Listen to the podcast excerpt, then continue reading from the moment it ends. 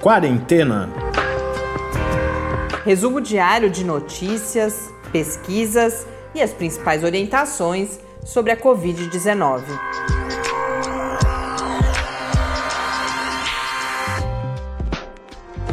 Quarentena, dia 125.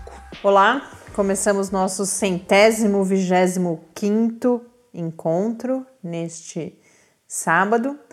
E como tem acontecido aos sábados, hoje nós temos mais uma entrevista na nossa parceria com o Boletim Coletividades do programa de pós-graduação em Sociologia aqui da Universidade Federal de São Carlos, a UFSCar. Hoje nós conversamos sobre gênero, profissões e home office, essa prática que ganhou tanta centralidade e visibilidade durante a pandemia. Mas antes de eu apresentar as nossas convidadas, vamos aos números. No Brasil, hoje, estão registrados 2.075.124 casos de Covid-19, com 78.735 mortes, o que nos traz um acréscimo de 884 mortes nas últimas 24 horas. No mundo, o registro da Organização Mundial da Saúde é de 13.876.441 casos, mas na John Hopkins já estamos em 14.126.035 casos, com 598.098 mortes.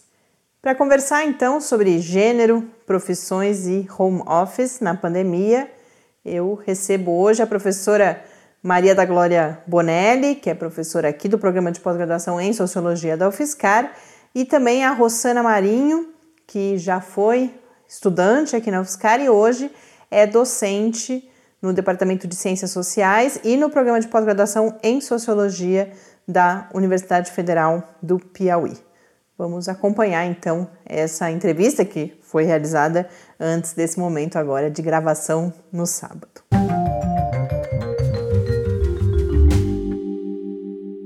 Professora Glória, professora Rossana, antes de mais nada agradecer a disponibilidade de vocês, é um prazer recebê-las para mais esse episódio em parceria com o programa de pós-graduação em Sociologia.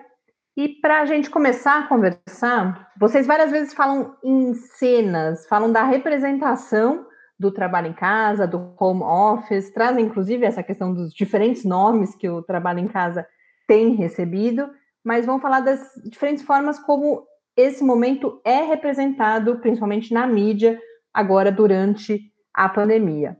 Então, eu queria que vocês falassem, que comentassem essas representações, nos dessem aí um resumo do que encontraram e também o que essas representações revelam para a gente. É, agradeço o convite de estar mais uma vez aqui colaborando com esse programa que eu acho que é bastante importante nesse momento de pandemia para nos manter informados.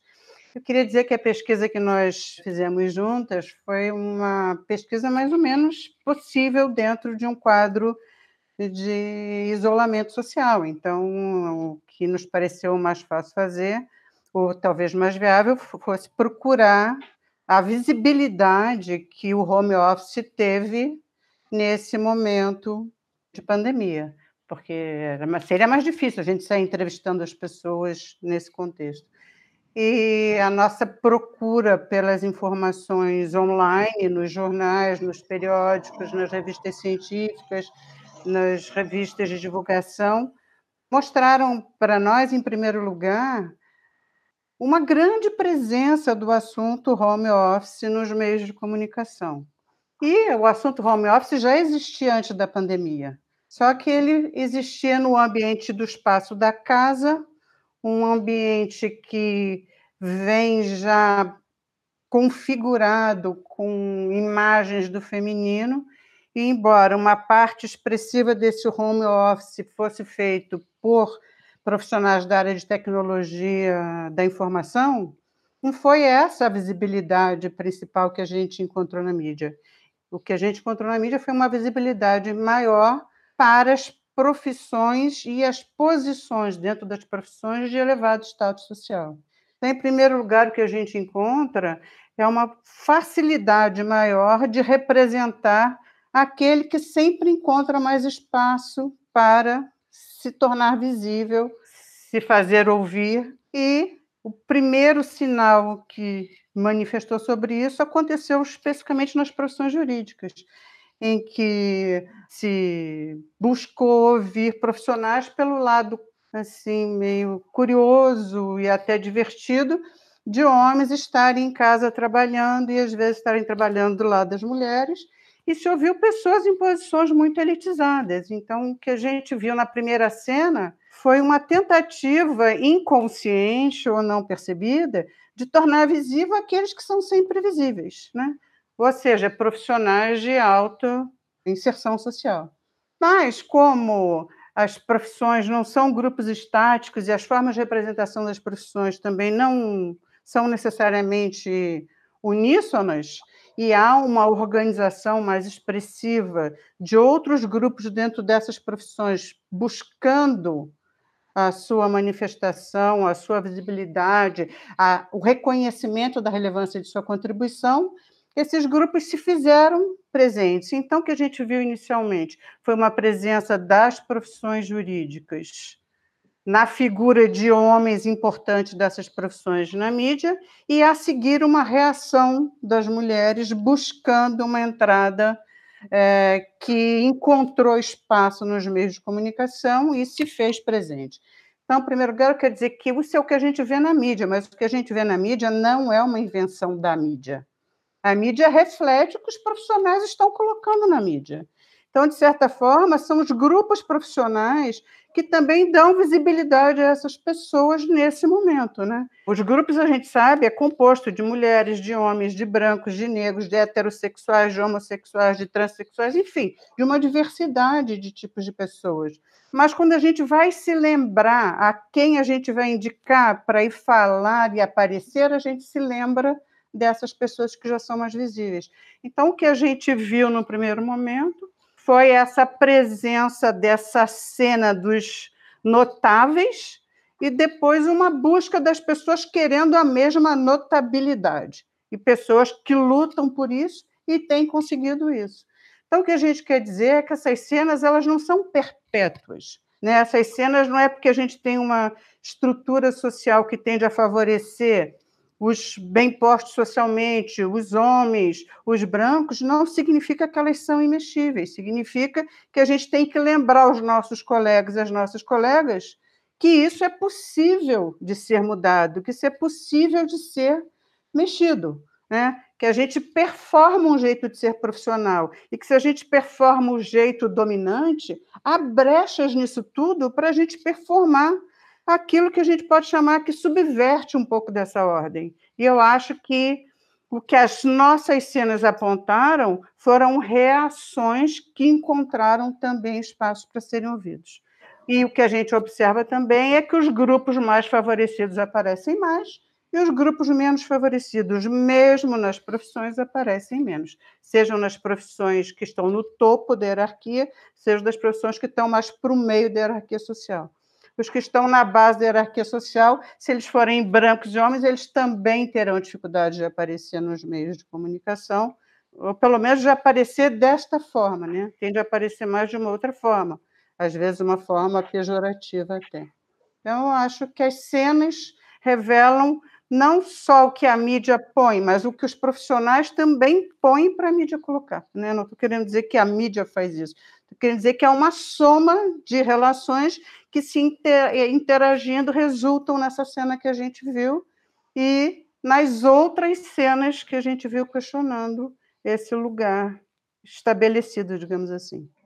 E vocês encontraram diferentes diferenças, né? Vocês falam em diferenças entre homens e mulheres, mas antes disso, até a questão que a Glória já adiantou na fala dela, passou por isso, a questão racial, entre brancos e negros. E aí, brancos, homens e mulheres. Queria que vocês falassem um pouco sobre isso, então, como apresentasse o que, que vocês identificaram e o que, como que refletem sobre isso também. É, então, boa tarde também. Né? Queria agradecer pelo convite e parabenizar né, pela iniciativa de todas as iniciativas né, que vocês estão desenvolvendo, do boletim, do podcast, enfim, é essencial, né, que, que as ciências sociais, elas possam também é, projetar suas vozes, né, durante esse contexto.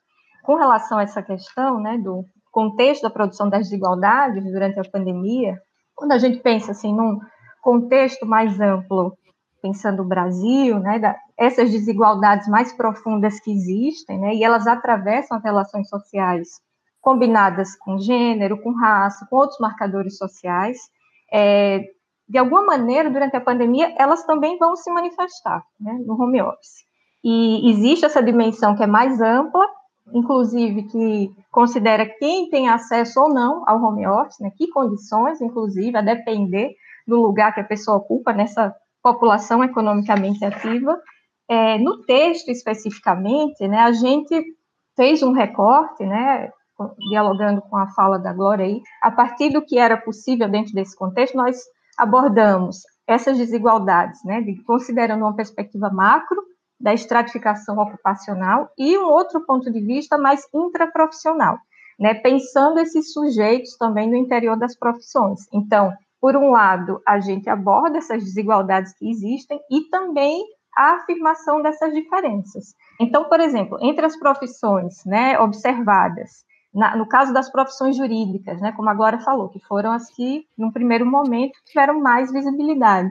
Além das profissões né, terem tido essa visibilidade, maior visibilidade, você tem também quais estratos dessa profissão tiveram mais visibilidade, justamente esses postos mais elevados, das profissões jurídicas. Né? E aí isso é interessante para a gente pensar como que esses enquadramentos foram produzidos, né? E, e, que imagens são essas que se projetam sobre o home office, né? Sobre essa realidade do home office. É, no caso das profissões jurídicas, né? Um predomínio masculino branco, né? Dos profissionais em cenários que muitas vezes não correspondem, né? A uma parcela majoritária da população, então você tem as imagens desses profissionais jurídicos, né, em escritórios bem equipados, em lugares reservados para o exercício dessa profissão, com um ambiente doméstico sem produzir ruídos no exercício profissional, então você tem uma cobertura que privilegia esse homem, e o exercício profissional, né, ele não é o tempo inteiro incomodado, digamos, pelas outras dimensões, né, das atividades que também estão acontecendo naquele espaço doméstico. Por outro lado, né, no, mesmo nessa profissão, na, entre as profissões jurídicas mais visibilizadas, também se manifestaram esses processos de desigualdade, né? E aí a voz das mulheres também reivindicando essa visibilidade é, para que se percebesse as suas experiências generificadas, seja do ponto de vista das atividades profissionais, né? Então, um reconhecimento profissional também, e essa, esse acúmulo de tarefas no ambiente doméstico. Né? Então, mesmo nesses setores mais privilegiados, essas desigualdades também apareceram, combinadas com essa afirmação né, da necessidade de um reconhecimento profissional. No que houve essa voz das mulheres né, e a visibilidade dessa dimensão, desse, dessa sobreposição de tarefas, essa visibilidade também acabou por se fazer notar né, uma característica das nossas relações sociais, né, que é de como as tarefas de cuidados elas são delegadas a outras pessoas, em geral a mulheres, mulheres negras, são tarefas, né, que são muitas vezes terceirizadas. E nesse contexto do isolamento, essas tarefas então se sobrepuseram no ambiente doméstico e a execução delas conferiu então uma visibilidade a essas atribuições generificadas, né? Quem está assumindo essas responsabilidades, já que você tem agora jornadas de trabalho coexistindo com as, todas as tarefas que envolviam não só o funcionamento da casa, mas dos demais membros, cuidados, acompanhamento escolar, né? e aí essa voz também das mulheres, é, dando, é, conferindo essa visibilidade e mostrando também quem fica responsável por isso, digamos, num contexto anterior à pandemia, né? do ponto de vista de uma dimensão intraprofissional, né, só para pensar assim, um exemplo, o texto ele faz menções a duas situações, né, uma delas em que o ministro, né, do STF, ele está numa transmissão de uma numa sessão do tribunal, então ele está lá no ambiente dele, no escritório, e a neta aparece assim no fundo, é, aquela e, e, aquilo não atrapalha, né? Aquilo é visto, inclusive, com muita simpatia. E uma outra matéria em que aparece uma advogada negra, mãe solo, que relatava a prática profissional precarizada, né? É, em que ela estava exercendo a advocacia em um escritório que funcionava na residência, porém em outras condições, né? Inclusive com todos os entraves de quem precisava conciliar com quem deixava o filho, né, como que ficavam essas outras tarefas para além dessa advocacia que não estava sendo exercida nas melhores condições, né, no contexto do home office. É, no caso das profissões de TI, por exemplo, né, que se a gente considerar é o tipo de, de profissão em que esse trânsito do ambiente profissional para o, para o ambiente residencial, ele, ele se dá de uma, uma maneira mais ágil, porque as pessoas têm uma certa facilidade já com esses recursos tecnológicos, mas mesmo assim a gente encontrou essas, essas diferenças, né, essas desigualdades também. Homens e mulheres, né, trabalhadores de TI, tendo percepções distintas sobre a sua produtividade. As mulheres se sentindo mais improdutivas, os homens se sentindo mais produtivos é, no home office. E aí, né, é interessante pensar como é que essas matérias têm tratado essa dimensão do home office quando se refere ao trabalho masculino e quando se refere ao trabalho feminino, né? Que destaque é esse que tem sido dado para a dimensão profissional? Porque quando se fala da, dessas profissões, é, no caso do exercício feminino das profissões, vem sempre essa, é, essas tarefas que são muitas vezes naturalizadas como se fossem femininas, né? E aí, então, parte dessa voz que questionou esses enquadramentos também problematizou sobre isso, né? Por que, para falar da mulher profissional, tem que agregar todas as tarefas como se fossem naturalmente delas? E aí, pensando, por exemplo, do ponto de vista macro, né, considerando acesso à escolaridade, a determinados lugares sociais, do ponto de vista macro, né, da estratificação ocupacional, há uma maior exclusão justamente desses profissionais negros, né, quando a gente vai observar. E no interior das profissões, no caso, por exemplo, das profissões jurídicas, e outras profissões que nós observamos, você tem aí o favorecimento desses homens brancos em relação às mulheres brancas. Né? Então, você tem também desigualdades entre homens, entre mulheres, a depender dessas profissões e do lugar ocupado no interior dessas profissões. Né? Uma coisa também para a gente pensar, é, até falando um pouco também desse, dessas cenas que foram produzidas, né? uma coisa que ficou muito notável nesse levantamento que fizemos na cobertura, é como essas cenas privilegiaram assim a, o modelo de família heterossexual, né? Como se nesse momento também não existissem é, famílias homoafetivas, né? Enfim, várias outras arranjos familiares, né? Tivessem existindo no home office né? Então, muitas vezes, até o modelo de família que se, se imagina, né, para pensar como é que essas atividades. Você tem, por exemplo, uma casa com duas mulheres, como que essas tarefas estão sendo divididas, e não necessariamente entre homens e mulheres. Né? Isso tudo ficou silenciado nessa cobertura sobre o home office, mas que também faz parte, porque as pessoas, né, quer dizer, no interior das profissões, as pessoas vivenciam muitos marcadores, né? marcadores de gênero, de raça, de sexualidade, e tudo isso também constitui o que, é que elas são e como que elas estão vivendo nesse ambiente, né, conciliando todas essas tarefas. É, então, isso é uma coisa também para a gente pensar. Né? A, essa administração também, né, das emoções, a depender do, da, da profissão, especialmente nas profissões aí ligadas às atividades da educação, né, as mulheres tendo que conciliar jornadas extensas de trabalho, produção de aulas, e mais cuidados né, com os demais membros da família, né, isso tudo também vai produzindo essas desigualdades, até quando a gente observa as diferentes profissões. Né. Glória, inicialmente você, quando você estava falando, você falou, ao falar dessas imagens na mídia, colocou que não, não é uma construção só da mídia. O que fica mais fácil de compreender quando você acrescenta, por exemplo, ah, a gente lembra, quando a gente é instado a indicar quem vai ser visível, a gente lembra dos mais visíveis. Mas nesse outro exemplo que a Rosana colocou na, no começo da fala dela, quando ela uhum. fala do ministro do STF retratado de uma forma e a advogada negra uhum. retratada de outra forma, a gente vê uma dimensão daquilo que foi construído pela mídia, mas como que isso se relaciona com, com a realidade dessas duas pessoas retratadas, por exemplo, porque aí não se trata só de uma escolha, me parece, né? A Rosana acrescentou ainda, ah, a mulher vem junto com aquelas tarefas que são entendidas como naturalmente dela. Então, ela está trabalhando, eventualmente está cuidando dos filhos, é, uma série de outras coisas. Mas me parece que, por exemplo, essa mulher, ela decidiu falar sobre isso também. Então, como que se relacionam essas, de um lado, essa construção que é midiática, aquilo que vem das próprias carreiras e esses sujeitos, por exemplo, mulheres, aí voltando no exemplo da carreira jurídica, que reagem a essa invisibilidade e reivindicam também um lugar nessa narrativa. É, eu, eu, diria que todos os grupos profissionais eles são compostos de forças plurais, digamos assim, né? Então há uma percepção da condição de gênero diferenciada entre as próprias mulheres que participam das carreiras e também dos homens.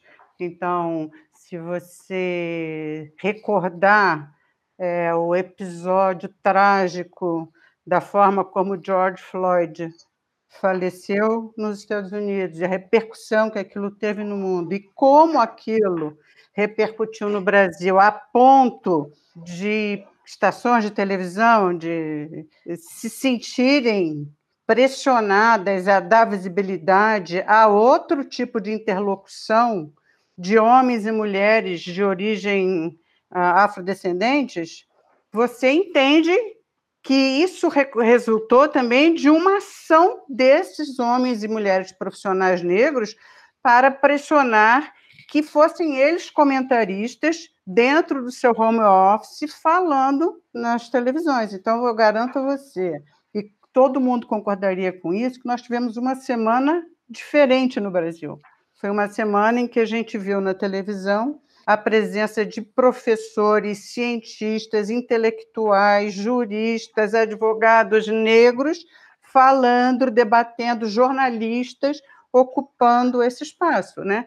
Ele não veio porque a TV resolveu dar, veio porque houve uma manifestação que viralizou nas redes sociais e a televisão aceitou aquele tipo de, de situação e encampou naquele contexto isso. Então, eu diria que é nesse sentido que eu quero dizer. Quer dizer, se a profissão, se os grupos profissionais reagem, de alguma forma isso tem um reflexo. Então, assim, é nesse sentido que eu vejo. Agora, é lógico que, como a gente sabe, tem homens profissionais negros que acham que tem que ser invisibilidade a condição racial. A direção da Fundação Palmares é um exemplo disso, né? Então, qualquer grupo profissional tem no seu interior essa diversidade. Uns que dão visibilidade à sua identificação e uns que acham que a sua identificação de gênero, racial ou de sexualidade é parte da sua intimidade, da sua vida privada e que ela não tem que entrar no campo profissional e que ela é apagada no campo profissional. Então, isso a gente tem, essa é a visão mais hegemônica, que o profissional é neutro, neutro de raça, neutro de sexo, neutro de gênero, e outros que acham que não, que há um cruzamento, uma articulação dessas identidades e que eles buscam o reconhecimento da articulação dessas identidades quando falam publicamente. Então, uns falam publicamente de uma forma e outros falam de outra. Vocês uh, elegeram algumas uh, carreiras, né? analisaram algumas carreiras, já falamos, só citamos TI, falamos um pouco mais das carreiras jurídicas, e duas estão relacionadas à atividade da docência, particularmente professores e professoras do ensino médio, e também as carreiras acadêmicas para a gente concretizar um pouco mais, queria que falasse agora, então, o que viram ao olhar para essas duas carreiras relacionadas à docência, que é um, é um tema que por si só está em evidência também, né, durante a pandemia, com toda essa questão de professores também trabalhando em casa, e a questão da educação tem aí a sua especificidade. Então, se puderem brevemente destacar uh, os principais aspectos que identificaram. Olha, eu acho que durante o processo de pesquisa, na verdade, eu comecei. A gente procurou informação sobre home office, que traduzido literalmente quer dizer escritório em casa, né? Então, são supondo que há pessoas que têm escritório em casa, a gente acabou encontrando que a maior parte das pessoas que têm escritório em casa tendem a ser mais homens, mas hoje tem muito menos pessoas com escritório em casa, inclusive homens, né? que tem um lugar próprio. Muitos homens também trabalham na sala. Só que quando eles trabalham na sala, o silêncio é mais respeitado. E quando a mulher trabalha na sala, a criança demanda mais, o, o chefe reclama que a criança está atrapalhando o meeting, né? não acha bonitinho, não publica na página do Supremo Tribunal Federal a menina atrapalhando a audiência. Quer dizer, ganha uma outra conotação. Mas, com o caminhar da investigação, que a gente começou a se deparar com outras terminologias. Né? O escritório em casa, que eu achei que era a terminologia que se referia ao que eu estava fazendo, não necessariamente apareceu assim para outras profissões. Então, quando chegou na parte dos professores de ensino básico, o home office começou a ser chamado de escola em casa, ensino em casa, já reproduzindo, de certa forma, uma terminologia mais semelhante à coisa feminina do acolhimento, mesmo que, de vez em quando, a imagem do da pessoa que estava expressando que era o home office era um homem. Havia imagens de um homem sentado no sofá, trabalhando na sala, sem ter o seu escritório, como eu estou dizendo, nem todo mundo, mas sozinho, sobrecarregado de trabalho, mas ali é, fazendo as suas funções de coordenação que ele exercia. Então, um pouco dessa mudança da terminologia também já veio com todos esses sentidos de um trabalho feminino.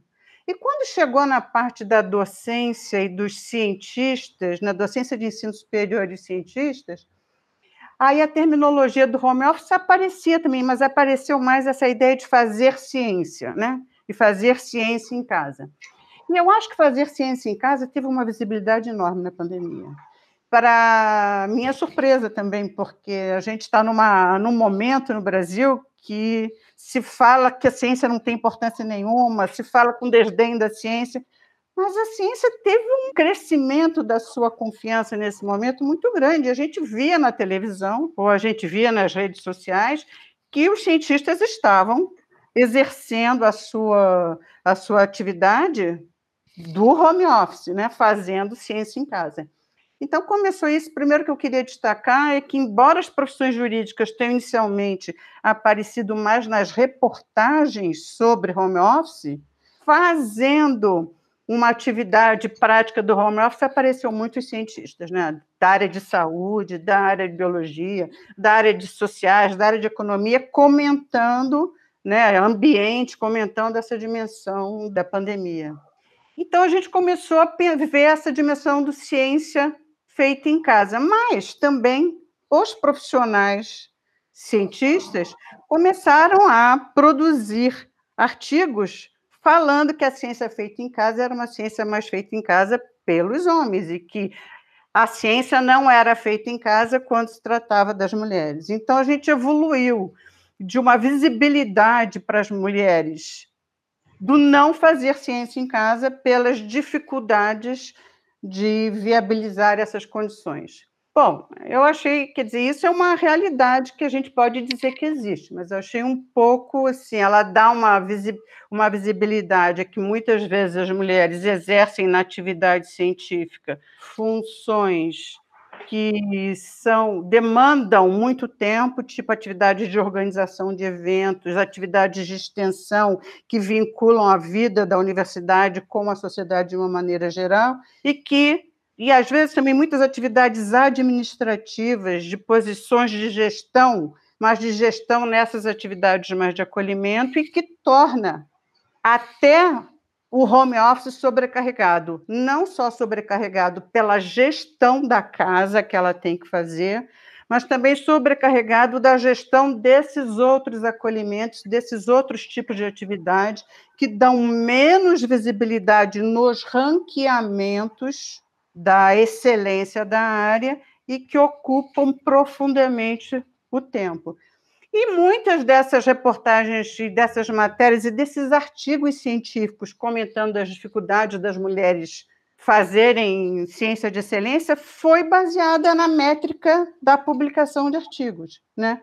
concentrada nessa métrica, olhando alguns periódicos, e, na verdade, em muito pouco tempo, porque eu acho que foi mais né, nos, nos talvez primeiro mês ou segundo mês da pandemia, mas deu uma visibilidade muito grande a um certo não fazer ciência em casa. E eu acho que isso, primeiro, é uma visão sobre o, gênero que é de uma dimensão só do gênero, né? Porque tem muitas mulheres que fazem ciência em casa e não, e não necessariamente tem a sobrecarga da maternidade, então mulher não é só maternidade, maternidade é uma das características da da mulher, mas tem muitas mulheres que são mulheres e que não têm esse tipo de sobrecarga, embora tenham outros, né? Porque tem atividade dos cuidados da família, da família dos idosos, da família das pessoas com necessidades especiais, que não, não estão nesse presente momento podendo ter mobilidade, precisam de um, um outro tipo de atendimento, mas também que fazem muitas atividades do mundo da ciência que tornam a ciência viável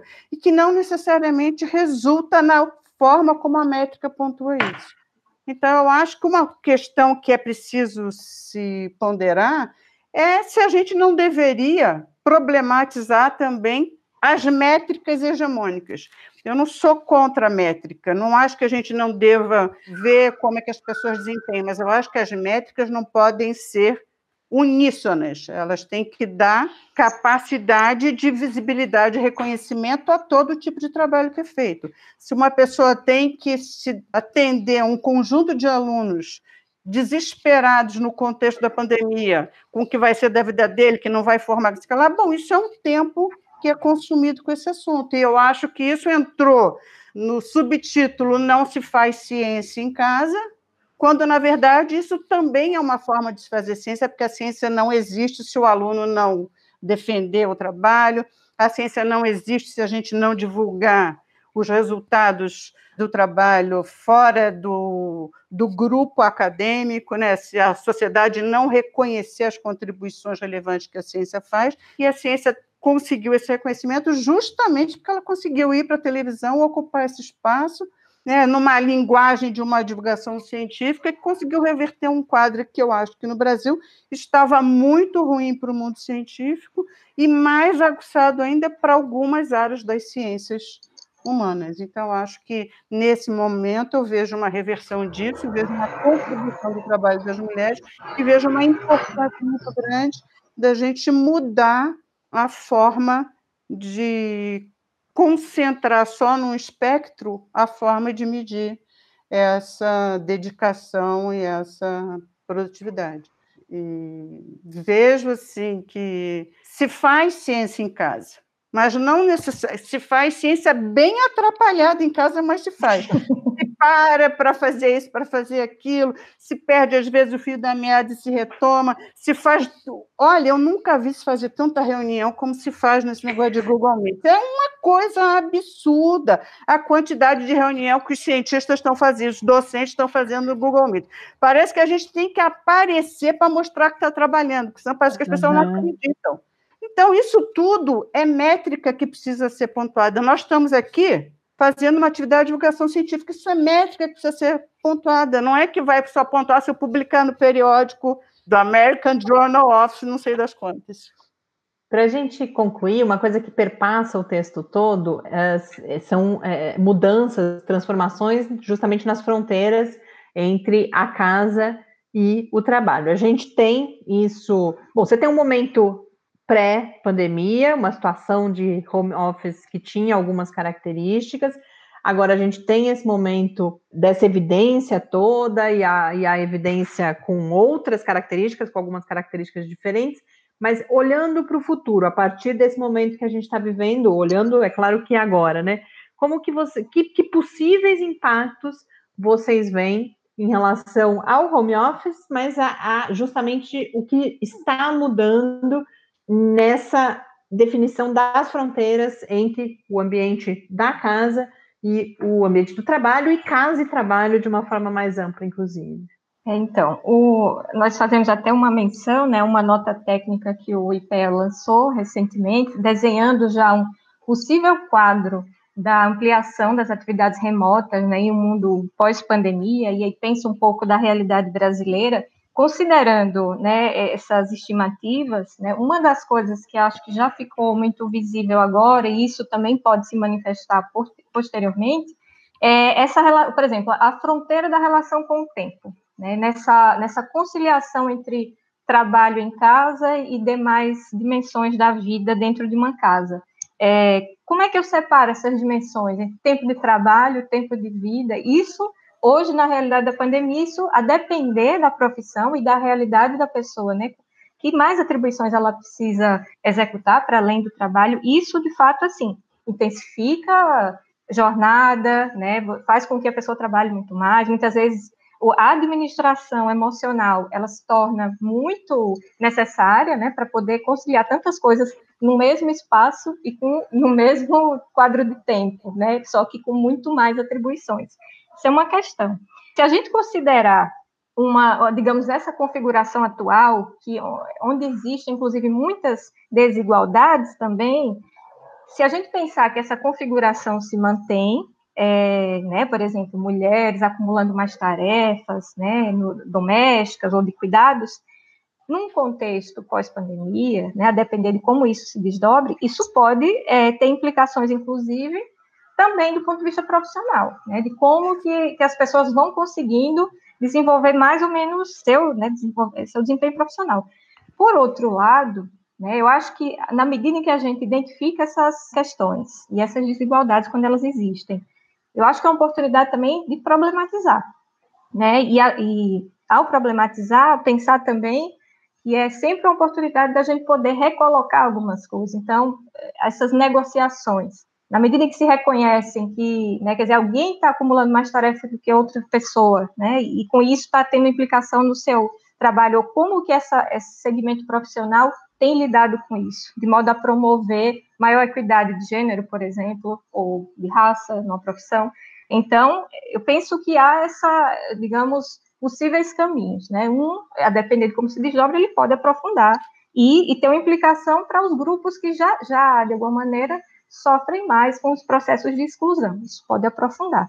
Se a gente caminha para um processo em que essas questões são mais problematizadas, né, isso também abre uma possibilidade da gente repensar caminhos, né, questionar essas narrativas e recolocar também algumas coisas. Por isso que as vozes também dissonantes do sujeito são fundamentais, né, num contexto como esse, que a gente identifica, mas também pode repensar trajetórias. Eu, há muitos anos, estudo profissões e é uma fala recorrente no ideário profissional a fronteira entre casa e trabalho.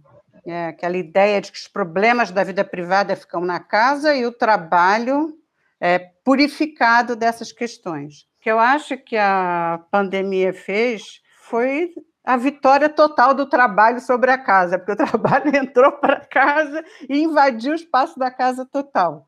Né? Então, nesse sentido, eu acho que ele deteriorou esse ideário, mas deteriorou num sentido prejudicial para casa e não para o trabalho, né? Quer dizer, porque nós também não podemos mais manter as portas da casa fechada e o trabalho não entra aqui. A gente vê que ele entra, entra bastante. A gente tem que fechar a porta para não atrapalhar o outro pessoa da família que está fazendo lição ou que está fazendo home office no, no outro computador, enfim. Então, isso está totalmente dado, eu acho.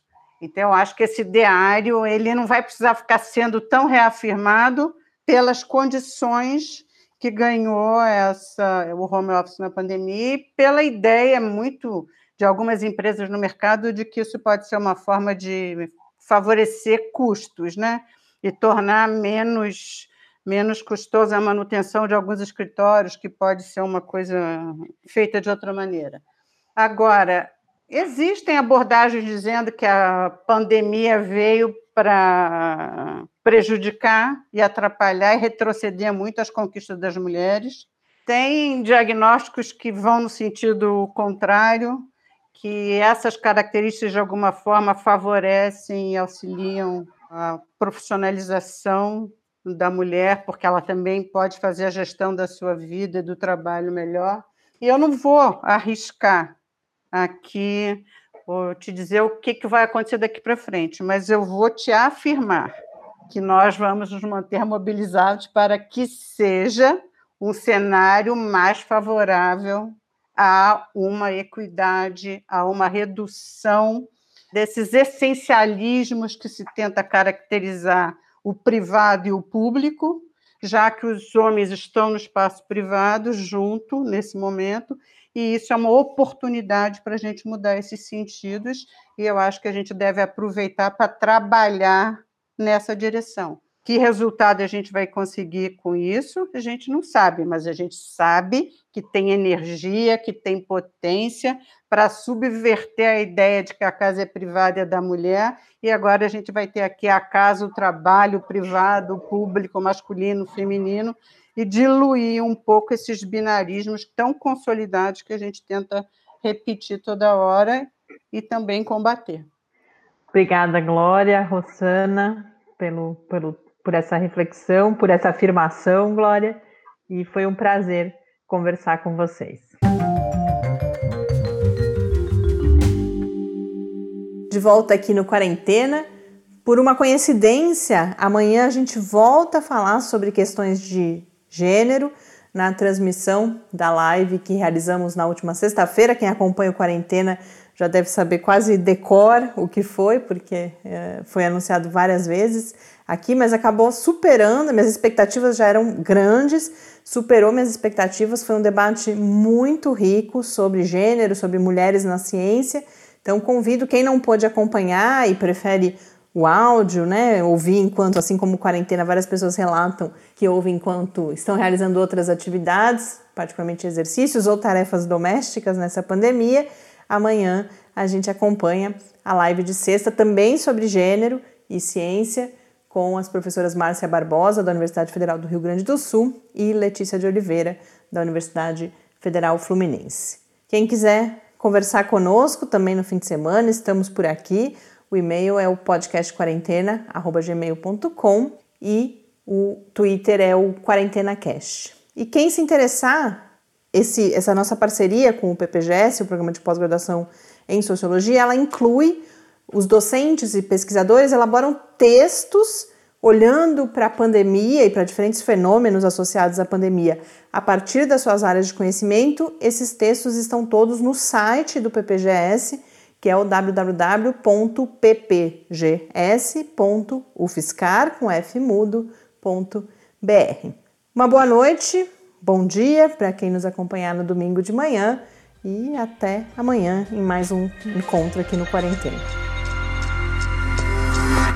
Quarentena é uma realização do Laboratório Aberto de Interatividade para Disseminação do Conhecimento Científico e Tecnológico da Universidade Federal de São Carlos, o LAB da UFSCar, do Centro de Desenvolvimento de Materiais Funcionais, CDMF, e do Centro de Inovação em Novas Energias, o CINE.